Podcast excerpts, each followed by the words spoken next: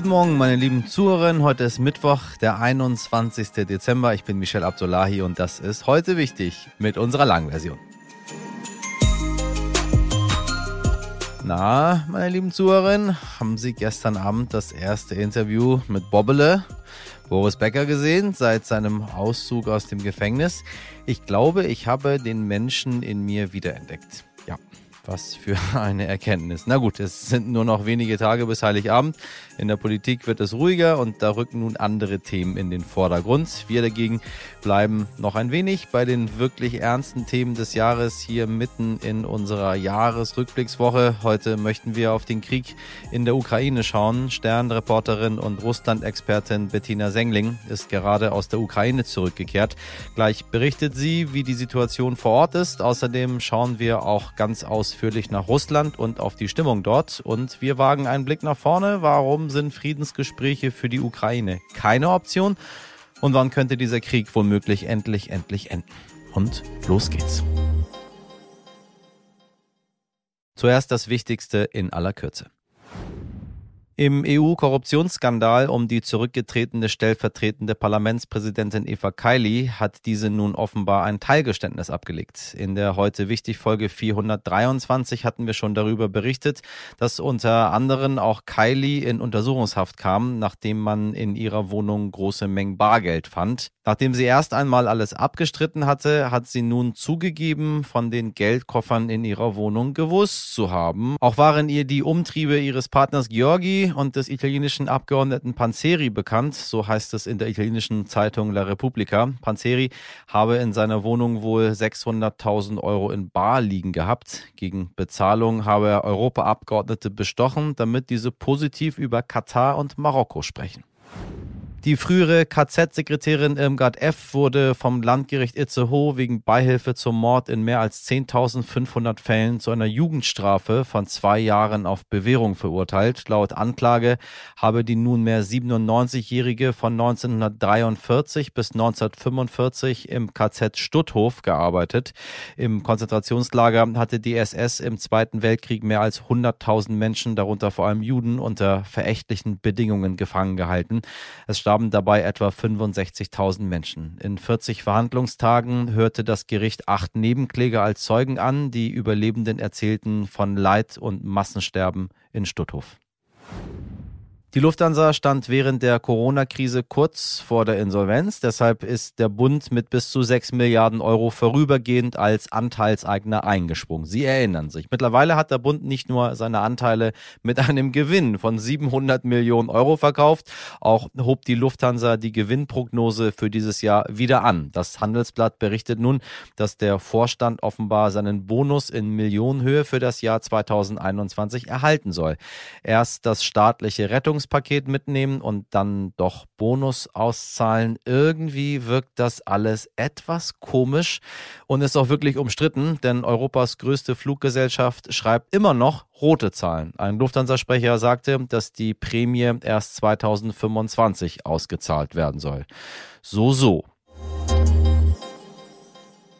Und noch eine bunte Meldung habe ich für Sie. Alles hat ein Ende, nur Sie wissen, ne? Die Wurst hat zwei. Amber Hart und Johnny Depp haben sich endlich auf einen Deal geeinigt und es wird keinen neuen Prozess geben. Zur Erinnerung, hinter verschlossenen Türen gab es wohl so viel Gewalt in der Beziehung des Paares, dass beide schließlich vor Gericht ausgefochten haben wer da was auslöste und wer eigentlich wen verleumdet. Am Ende ist Amber für schuldig befunden worden und soll Ex-Mann Johnny mehr als 8 Millionen Dollar zahlen. Der Fall war ziemlich umstritten. Einige sahen Johnny als das wahre Opfer der Geschichte, andere Amber, die während des Prozesses mit extrem Hass auf Social Media konfrontiert war. Die Schauspielerin ist dann in Berufung gegangen, damit es aber nicht noch einmal zu einem Prozess kommt, haben sich jetzt beide Parteien geeinigt. Amber Hart zahlt nur eine Million statt acht.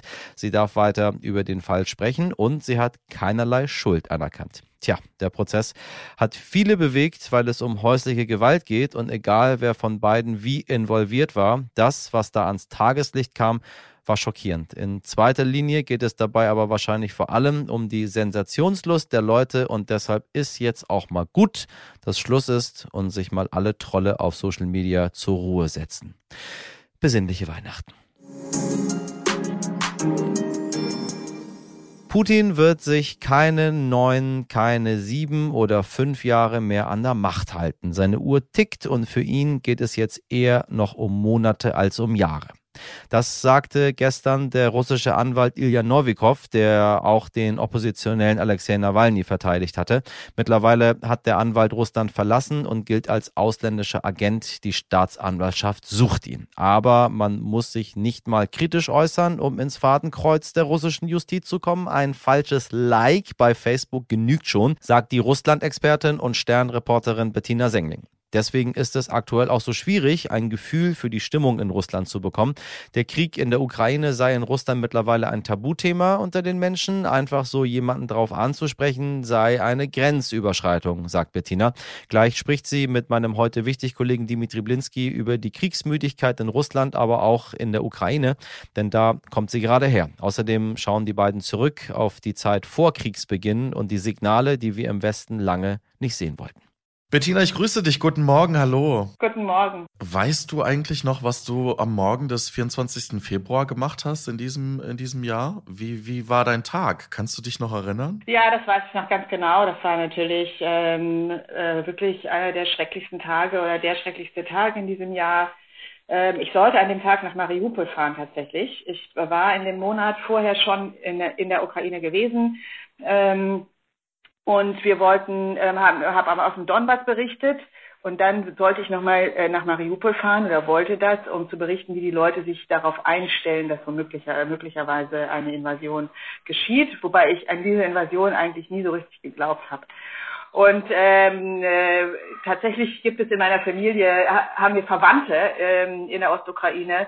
Und äh, die sollten mich vom Flughafen abholen und dahin bringen. Und die riefen mich dann am, ähm, am frühen Morgen um 6 Uhr weinend und schreiend an, ähm, ich soll die Nachrichten anmachen. Und ich konnte nach selbst, selbstredend nicht, äh, ich konnte selbstredend dann nicht äh, nach Mariupol fahren, weil die Leute natürlich, die da waren, auch die Journalisten, die da waren, erstmal abgereist sind äh, weil man ja am Anfang so gar nicht wusste, äh, wie sich das weiterentwickelt und weil natürlich gerade in diesen östlichen Gebieten dann eine wahnsinnige Panik und äh, Fluchtbewegung, äh, also eine Panik geherrscht hat und eine Fluchtbewegung passiert. Es ist interessant, dass du sagst, ähm, man, man, man hat es nicht geglaubt. Ähm, ich habe selber russische Wurzeln, habe meine Mutter in Berlin, mein Vater in Moskau. Wir haben natürlich immer wieder über die Lage diskutiert vor dem 24. Februar. Und immer wieder war aber der Satz, na ja, das wird er nicht machen. Das wird schon nicht passieren. So weit kann es ja gar nicht kommen. Ähm, hast du das auch festgestellt? War das, waren das auch bei dir so Gespräche, dass man das einfach nicht für möglich gehalten hat? Ja, ganz klar. Ich habe das nie für möglich gehalten und ich habe das auch bis zum letzten verteidigt. Auch in dem Moment, als die Amerikaner immer schon die Daten dieser Invasion bekannt gegeben haben, habe ich immer gesagt, dass ähm, ich die das so für so riskant halte, dass ich dachte, Putin macht so viel kaputt, auch in seinem eigenen Land, so viel wirtschaftlich kaputt. Ähm, und es ist ein so massiver Eingriff, der auch so sinnlos ist letztendlich, der so wenig bringt, weil er ja langfristig die Ukraine überhaupt nicht besetzen kann und das überhaupt nicht organisieren kann, dass ich immer gesagt habe, das wird nicht passieren, so wahnsinnig wird er nicht sein. Und ich bin nicht die Einzige, weil, ich habe schon gesagt, ich war im Donbass kurz äh, bevor dieser Krieg passiert ist, direkt an dieser damaligen ja schon existierenden Frontlinie, äh, dieses damals noch eingefrorenen Konfliktes. Und selbst da war das überhaupt kein Thema. Also die Leute hatten das teilweise gar nicht auf dem Schirm, dass sich da irgendwie zehntausende russische Soldaten ein paar Kilometer weiter irgendwie zusammengeballt hatten. Und die hatten dann aber, die hatten sich auch keine Sorgen gemacht, weil sie dachten, das ist alles nur Drohgebaren. Also ich habe wirklich keinen getroffen in diesen Wochen, in denen wir da rumgereist sind, der wirklich voller Panik gesagt hat, jetzt bald geht der Krieg los. Also es war auch in der Ukraine eine große Entspannung eigentlich. Und ähm, man, man, man, man, kann, man konnte sich das nicht vorstellen. Und auch heute höre ich immer wieder, wenn ich da unterwegs bin, sie haben es nicht geglaubt. In unserer Folge vom 19. Januar habe ich mit Matthias Platzek gesprochen, SPD-Politiker und damals noch Vorsitzender des Deutsch-Russischen Forums, über die Rolle Russlands in der Welt und die Verstrickungen in verschiedene Konflikte. Damals waren sie auch in die Unruhen in Kasachstan verstrickt. Und äh, da habe ich hinterher auch gedacht, also haben wir wirklich ganz viele Zeichen übersehen, die es damals schon gab und einfach nicht ernst genommen? Zum einen sind wir nicht richtig, also zum einen haben wir natürlich diesen Wahnsinn nicht richtig eingeschätzt Haben immer noch gedacht, dass es ähm, einen Moment der, der, des Pragmatismus ähm, äh, gibt im Kreml, den es offensichtlich nicht gegeben hat. Aber auf eine andere Seite haben wir es richtig eingeschätzt. Auf, die, auf der anderen Seite haben wir ja gesagt, ähm, offensichtlich war der Kreml ja davon ausgegangen, er hätte, ähm, er, er hätte die Ukraine innerhalb von einer, einer Woche unterwerfen können. Man wäre da in Kiew eingezogen, man hätte sich da irgendwie eine neue Regierung zusammengesetzt und man hätte halt dieses Land in einem Blitz in einem eleganten Blitzkrieg, so ähnlich, so, so ähnlich wie die Krim 2014, hätte man das Ganze unterworfen und dann hätte sich das gehalten und man hätte da irgendwie seine Marionettenregierung installiert. Ähm, so hatte sich der Kreml das vorgestellt und wir, so, so gesehen hatten wir ja recht. Das funktioniert nicht. Die Ukraine ist halt völlig anders eingestellt. Es ist total ähm, lebensfremd. Äh, die Ukraine ist sehr selbstbewusst und sehr, das lässt sich sowas halt auch nicht mal annähernd gefallen und hat natürlich dann auch eine große Bereitschaft, ähm, sich zu wehren. Und der Westen hat in diesem Moment dann auch eine große Bereitschaft gezeigt, die Ukraine ähm, zu unterstützen. Und dass dieser Feldzug so nicht funktioniert und ähm, dass äh, genau das, was man damals gefühlt hat, dass auch Russland in wahnsinnige Probleme ähm, äh, bringt, äh, dass Russland das Land isoliert, dass Wirtschaft, das Land in Wirtschaft zusätzliche wirtschaftliche Probleme kriegt. Ähm, der Russland hat nicht genügend Soldaten, hat jetzt nicht mal genügend Waffen. Ich meine, die Lage der äh, russischen Armee haben ja viele sogar noch zu positiv gesehen. Man hat die zu stark eingeschätzt. Ähm, hätte man gewusst, dass die ähm, solche Probleme haben mit Nachschub, mit, der gesamten Logistik und so weiter, ähm, dann hätte man den Krieg ja für noch wahnsinniger halten müssen. Also wir haben den Wahnsinn unterschätzt, aber im Grunde die Lage komplett richtig gesehen. Man hat halt nur nicht gesehen, dass Putin das so nicht sieht oder er so wahnsinnig und entschlossen ist, ähm, dieses für sein Land extrem schlechte Projekt da so hart durchzuziehen. Was ich mich so frage, ähm, wie ist eigentlich die Zustimmung in der Bevölkerung? Wir haben äh, Referenten gesehen, die lagen so bei 100 Prozent in den Gebieten, die jetzt laut Putin zu Russland gehören sollen, ukrainische Gebiete. Aber im Land selbst, in Russland, äh, wie ist aus deiner Sicht die Zustimmung zu dieser Militäroperation, zu diesem Krieg mittlerweile? Also von den Gebieten muss man mal sagen, dass diese Referenten, die kann man natürlich, die, die habe ich mir nicht mal angeguckt. Die sind halt so abgehoben und so selbst gemalt, jetzt mal ganz ähm, äh, grob gesprochen, ähm, dass die überhaupt nichts zu bedeuten haben. Beweis ist ja äh, Herr Son, das Gebiet in Südrussland, was damals ja auch noch für alle Zeiten Russland unterworfen worden ist, was aber inzwischen längst wieder ukrainisch ist und die Menschen, ich war gerade in der Stadt, irgendwie Menschen äh, wahnsinnig erleichtert sind und voller, ähm, voller Verbitterung, voller Hass über diese Zeit der ähm, russischen Besatzung äh, äh, sprechen. Das mag sicherlich immer noch Leute geben, die auch pro-russisch waren, aber der, die meisten Leute in Cherson ähm, haben gefeiert, die Bilder haben wir alle gesehen und ähm, diese, daran sieht man ja schon, dass diese Referenten einfach nur auf dem Papier existiert haben, dass die mit der Wirklichkeit überhaupt nichts zu tun haben.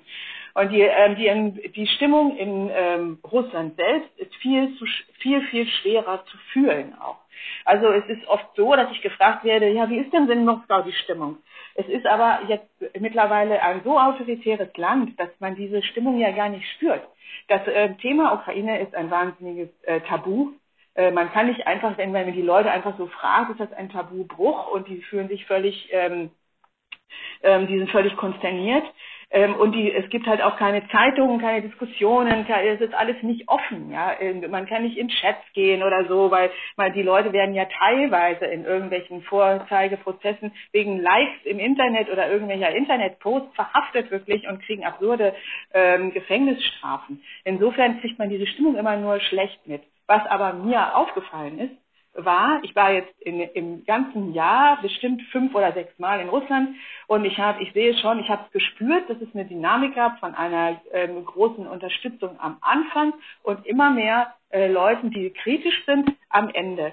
Und ähm, äh, interessanterweise weil ich diesen Gefühlen nicht traue, weil meine, ähm, meine Interviews oder meine Begegnungen viel zu willkürlich und zufällig sind, ähm, frage ich ähm, das ähm, Soziologische Institut Levada. Äh, die machen immer noch Umfragen und sagen auch, dass sie das so machen, dass, dass das selbst unter diesen diktatorischen, autoritären Bedingungen klappt. Und die stellen fest, dass mittlerweile mehr als die Hälfte der Russen, und das ist neu, das war zum ersten Mal, glaube ich, im Oktober gemessen, mehr als die Hälfte der Menschen sich Friedensverhandlungen und ein Ende wünschen ähm, was ganz viel zu tun hat natürlich äh, mit der Mobilmachung, aber auch mit dem Gefühl, dass Russland auf dem Weg in eine Niederlage ist.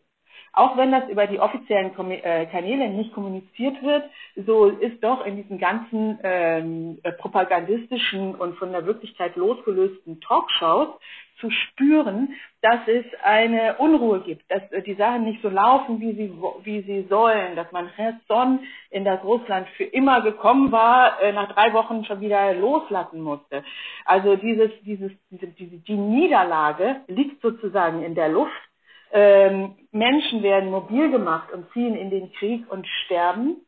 Äh, noch nicht so massenhaft, dass das jetzt wirklich äh, so stark zu spüren ist, aber punktuell ist es natürlich auch zu spüren. Selbst in kleineren Orten war ich auf Friedhöfen. In kleineren Orten gibt es richtig abgezirkelte Soldatenfriedhöfe. In einer Stadt mit 100.000 Einwohnern gibt es einen Soldatenfriedhof aus der Ukraine. Also so massiv ist das mittlerweile.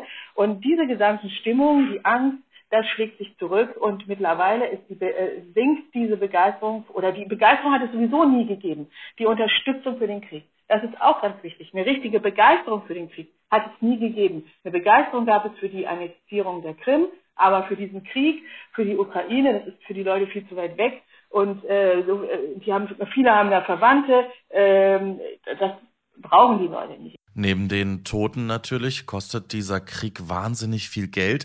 Und ich habe schon Mitte diesen Jahres, ähm, als es den Sender Echo Moskwe noch so halbwegs gab auf YouTube, da habe ich mal einen Kommentar gehört und da hat eine Journalistin gesagt, am Ende schlägt der Kühlschrank den Fernseher. Also sprich, die Leute gucken in ihren Kühlschrank ähm, und sehen, da ist nichts drin, mir geht's nicht so gut. Und dann sagen sie, sorry, die Propaganda, die ich im Fernsehen höre, sozusagen, naja, die hat für mich mich jetzt auch keinen großen Wert. Ähm, hast du das Gefühl, den Menschen geht es deutlich schlechter? Also kostet der Krieg so viel Geld, dass äh, die Menschen auch irgendwie merken, dass bei ihnen weniger ankommt und dass es ja vielleicht auch sinnlos ausgegebenes Geld ist für diesen Konflikt? Auf jeden Fall geht es den Menschen ähm, sch schlechter als vorher. Die, es gibt viele Klagen über die äh, Preise ähm, die steigen. Ähm, dann kommt natürlich das dazu, das Gefühl der Isolierung, was viele Menschen extrem stört. Also es gibt natürlich sind für, vorher viele Leute auch mal, ähm, also aus Moskau, aus den großen Zentren, auch mal weggeflogen. Das fällt jetzt alles weg. Man ist halt quasi isoliert. Es gibt kaum Möglichkeiten der Ausreise, der Visa, Flugverbindung. Viele Läden haben zugemacht. Ähm, äh, das spüren eben die Menschen in Moskau und Petersburg und hat sicherlich auch dazu geführt, dieses äh, dieses Gefühl der Isolation und dass eben viele geflüchtet sind. Gerade wenn man in diesen, ähm, über die ähm, über diese provinziellen Gebiete spricht, über die ähm, auch Minderheitenrepubliken in Sibirien ähm, geht es den Leuten sowieso schon schlecht und äh, die werden äh, verstärkt eingezogen. Also da macht sich die Mobilmachung besonders stark. Ähm, Klar, die haben womöglich dann auch kein Geld, um nach Kasachstan oder so auszureisen oder in andere Länder, für die man womöglich Pässe braucht. Die haben überhaupt keine Reisepässe, die können nicht weg und die müssen dann werden eingezogen. Die haben nicht die Möglichkeit oder die müssen sich dann verstecken. Das wollen sie aber nicht aus sozialem Druck und die landen dann relativ schnell tatsächlich ähm, irgendwo in einer Kaserne und danach in der Front. Und das äh, macht ihnen Angst ähm, und äh, das, äh, das, das wollen die Menschen. Und es hat ja auch punktuell da einige zarte Proteste gegeben, die unter den Bedingungen, in denen die stattgefunden haben, aber doch bemerkenswert sind. Also ein Protest, zum Beispiel in Tuva, das war ist ein Gebiet an der Grenze zur Mongolei, wo ich war, äh, da gab es ähm, fünf Minuten lang einen Protest, da wurden alle verhaftet, aber die Leute haben sich das getraut in einer solchen Polizeiatmosphäre. Ähm, und das war nicht der Kühlschrank, sondern da war es halt wirklich die Angst vor dem Tod. Lass uns über die Ukraine sprechen. Du warst vor kurzem erst dort. Ähm, was hast du dort erlebt? Welche Eindrücke bringst du mit aus diesem Land? Ähm, zum einen mit dem Eindruck, dass die Menschen das aushalten. Also es gibt jetzt nicht diese Müdigkeit, dass man sagt, oh, jetzt reicht's aber, wir müssen uns mal an den Tisch setzen und jetzt irgendwie was verhandeln oder so. Das habe ich tatsächlich nicht gehört. Also ich hatte einen Gesprächspartner, der vielleicht ähm, ukrainisch kritisch war, aber eine, generell, so der vielleicht sich eher in seinem Denken an Russland orientiert. Ähm, aber äh, generell eine große Bereitschaft, diesen Krieg weiterzuführen und ähm, den Wunsch zu siegen und ähm, und auch die Bereitschaft eben diese Opfer zu bringen, eben sei es, dass äh, der Strom dauernd ausfällt oder ähm, gebombt wird ähm, oder die Bereitschaft eben dann eben auch die äh, Männer in den Krieg zu schicken, denn natürlich gibt es auch auf der ukrainischen Seite viele Tote. Was mich dann natürlich ähm, sehr bewegt hat, wir waren eben wieder in Donbass, auch in den gleichen Städten teilweise wie im Anfang Februar, ähm, wie es den Menschen da geht. Und gerade ähm, äh, da gibt es fürchterliche Geschichten, also von Menschen, die eben erst diese gesamte Beschuss ausgehalten haben. Da gibt es wirklich Dörfer, in denen dann nicht kein einziges Haus mehr steht. Alles ist kaputt. Die Dörfer sind komplett vermint. Man kann quasi nicht nach rechts oder nach links gehen. Die Leute explodieren, also die treten in Minen in ihren Gärten. In einem Dorf, wo wir waren, da waren irgendwie 30 Leute und vier von diesen 30 sind schon Minenopfer, haben ihre Beine verloren. Also das wird sich auch, bis das alles ähm, entmint und gesäubert sind, äh, ist, das, das, das wird eben über Jahre dauern. Und dann in den zerstörten Städten, wo dann eben die Infrastruktur nicht richtig funktioniert, wo dann ähm, auch Heizwerke kaputt sind, in Isium zum Beispiel, ähm, da ist irgendwie, ich weiß, ich weiß jetzt die genaue Zahl nicht mehr, von zwölf Heizwerken sind, glaube ich, neun kaputt oder so. Und dort, wo die kaputt sind und die Leute aber wieder leben, haben die dann äh, Heizwerke, also so kleine, äh, diese mobilen Heizungen, die mit Strom ähm, funktionieren. Aber wenn dann der Strom ausfällt und draußen ist es dann minus zehn, dann wird das eine Katastrophe und dann weiß auch die Stadtverwaltung gar nicht, wie sie das machen soll. Und ähm, die Bedingungen sind da natürlich schon katastrophal. Die ganze Stadt lebt quasi von humanitärer Hilfe. Also ganze Regionen leben von humanitärer Hilfe, von dem, was irgendwie äh, der Westen dann finanziert, was äh, NGOs reinbringen und was die, was der Staat dann auch finanziert oder ich weiß gar nicht im Einzelnen, wer das alles macht. Ähm, aber ähm, das ist natürlich herzzerreißend äh, zu sehen, ähm, wie, wie, wie kaputt das alles ist und ähm, durch welche Schrecken auch in dieser Besatzung Zeit äh, die Menschen äh, da gehen mussten.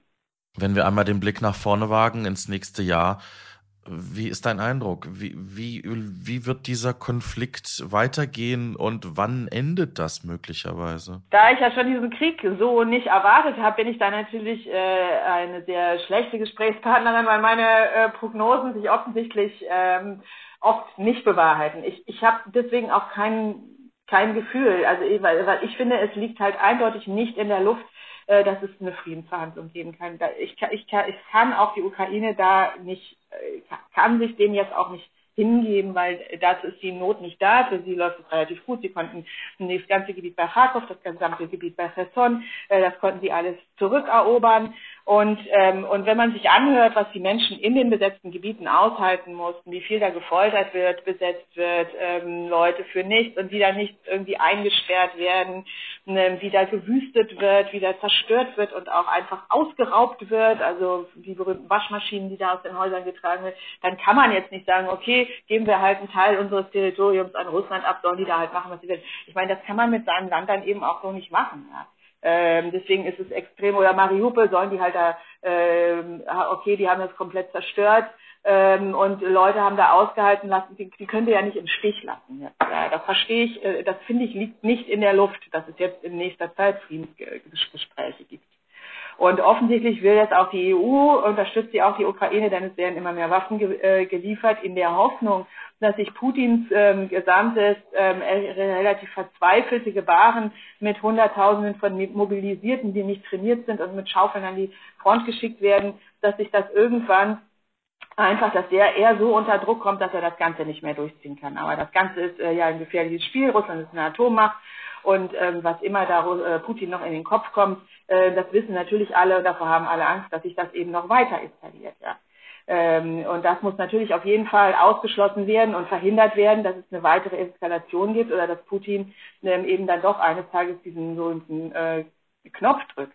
So äh, kann ich mir äh, un ungefähr so ähm, Friedensgespräche, finde ich, sind zurzeit schwierig und äh, sind so aus meinem Eindruck jetzt, ähm, liegen die auch nicht ähm, in der Luft, auch wenn die russische Bevölkerung, die sich für den Krieg vorher überhaupt nicht interessiert hat und den einfach so mitgetragen hat, was, was halt extrem zynisch ist und auch extrem ähm, mich extrem geschockt hat. Also das ist einer der großen Schocks für mich in diesem Jahr, ist die Bereitschaft der Russen, wirklich diese Verbrechen so ähm, mitzutragen und dieser Propaganda so abzunehmen. Ähm, und die Russen wollen jetzt vielleicht so langsam, äh, dass sich Friedensverhandlungen ähm, äh, ergeben, aber ähm, das sehe ich zurzeit irgendwie liegt es nicht in der Luft.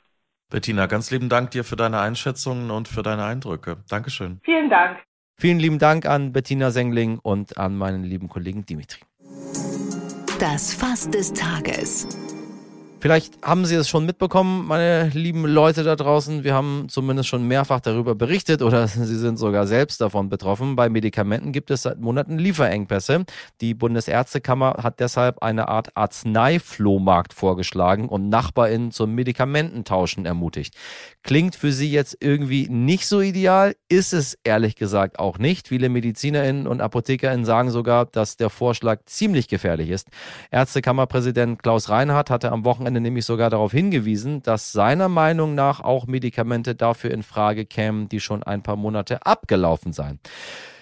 So, also ich sage ja nicht, dass ich nicht auch schon mal eine abgelaufene Kopfschmerztablette genommen habe und ich bin bestimmt nicht daran gestorben, aber das, was da fehlt, Fiebersäfte, Krebsmedikamente, Antibiotika, da weiß ich ehrlich gesagt nicht, ob das so eine dolle Idee ist, sich das reinzupfeifen, wenn der Nachbar Karl das aus der Schublade zieht. Die kassenärztlichen Bundesvereinigungen reagierten ebenfalls ziemlich irritiert auf den Vorschlag. Man misse eben gar nicht so genau, wie die Leute abgelaufene Medikamente vertragen würden und man wisse auch nicht, wo die Medizin genau her ist. Eigentlich hat man ja auch mal gelernt, dass man eben nicht einfach irgendwelche Pillen schlucken sollte, die einem, na, jemand in die Hand drückt. Sie wissen, ne? Worum es geht.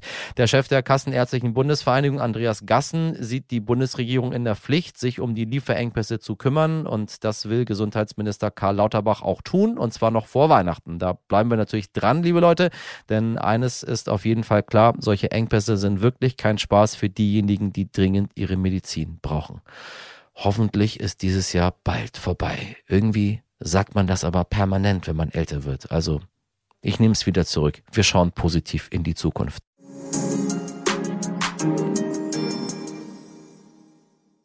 An heute wichtig Sendung gibt es keinen Mangel heute. Wir produzieren immer weiter für Sie frisch, ganz frisch. Nur an Weihnachten machen wir eine ganz, ganz kleine Pause.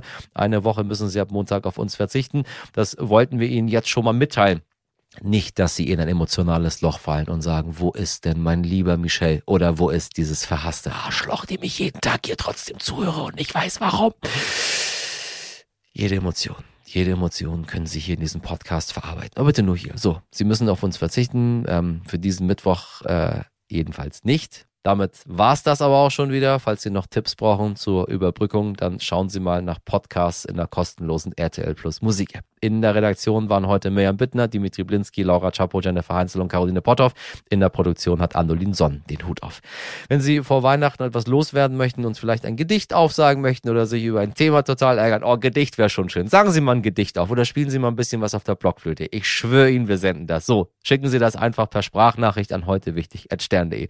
So, und Sie wissen, teilen Sie unseren Podcast gerne in Ihren sozialen Netzwerken und erzählen Sie am Weihnachtstisch. Ist doch ein tolles Thema. Also du, ich höre mal heute wichtig mit diesem charmanten Moderator. Und nun einen schönen Mittwoch, machen Sie was draus. Bis morgen, Ihr Michel Abdullahi.